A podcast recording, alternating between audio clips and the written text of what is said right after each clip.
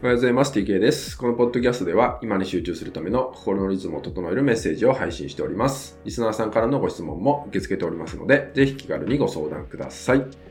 え第28回目の本日は、えー、正直になってみようって話をね、していこうかなと思います。えー、あなたは正直になれているでしょうか？ちょっとここを振り返ってみてください。正直になるっていうのはですね、えー、何もね、心地のいいものだけじゃないわけですよね。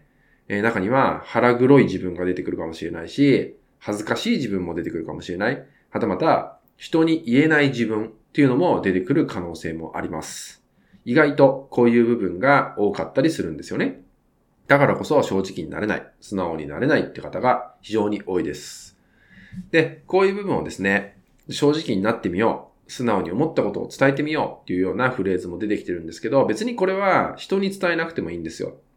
人に伝えなくてもよくて、じゃなくて、まずは自分に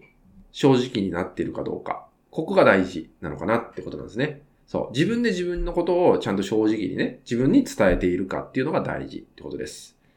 で、こういうとこでね、この正直になるっていうのは何が出てくるかっていうとなんですけど、えー、本当は寂しいんですとかね。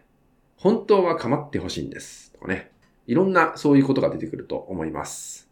本当は欲求不満なんですとかね。そう。いろんな、ちょっと言いにくい部分とかね、あまり出したくない部分っていうのが意外と出てきたりします。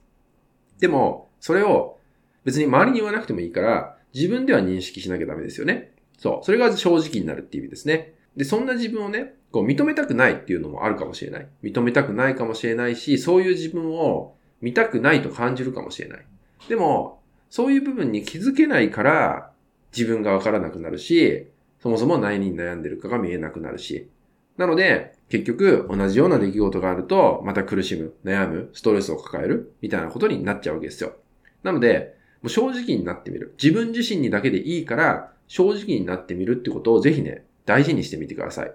そうやって自分のね、本音というか、感じてることに気づけるだけでも、自覚できるだけでも、だから今、こういう行動をしちゃってるんだ。こういう行為をしちゃってるんだとかね、人にこういう言葉を使っちゃってるんだとかね、そういう部分が見えてくると思います。なんでこんな話をするかっていうとですね、えー、まあ僕のとこはまあこういう仕事してることもあるんで、いろんなご相談をいただきます。日頃からいろんなメッセージ、メールをいただくことがあります。で、その中で、えー、50%ぐらいかな、半分ぐらいはですね、本音が出てないんですよ。例えばどういうことかっていうと、本当はただ話聞いてほしいだけ、本当は寂しいだけ、みたいな人は結構いるんですよね。だから僕はそういう人にアドバイスをしたところで、別に何も解決しないと思ってるんですね。だって、えー、求めてるのは悩みの解決じゃなくて、ただその寂しさを、えー、紛らわしたいから、みたいなところだったりするわけですよね。そう。だからそういう人には、僕は別に何も伝えられることはないんで、まあ、特にアドバイスも、えー、返事をすることもないんですけど、でもね、そういう人が圧倒的に多いなって感じてるんで、だからこうやってね、正直になってみる。自分自身に正直になってみるって内容をもうお伝えさせていただいてます。えー、さて、あなたはどうでしょうか？えー、自分自身に問いかけたときに、もしかしたら悩みを解決したいじゃなくてですね、ただただ寂しさを感じてるだけなのかとかね、えー、一人でいることによって、その孤独感に襲われちゃってるだけなんじゃないかっていうことをですね、もう一度ちょっと振り返っていただけたらと思うんですよね。まあ、そうすることで、またね、自分の心の中と会話もできると思うし、何よりね、自分に正直になれるんじゃないかなと思うので、えー、自分自身と向き合うこと、それを振り返ってみることっていうのはね、まあ、定期的にね、ぜひやっていただけたらと思います。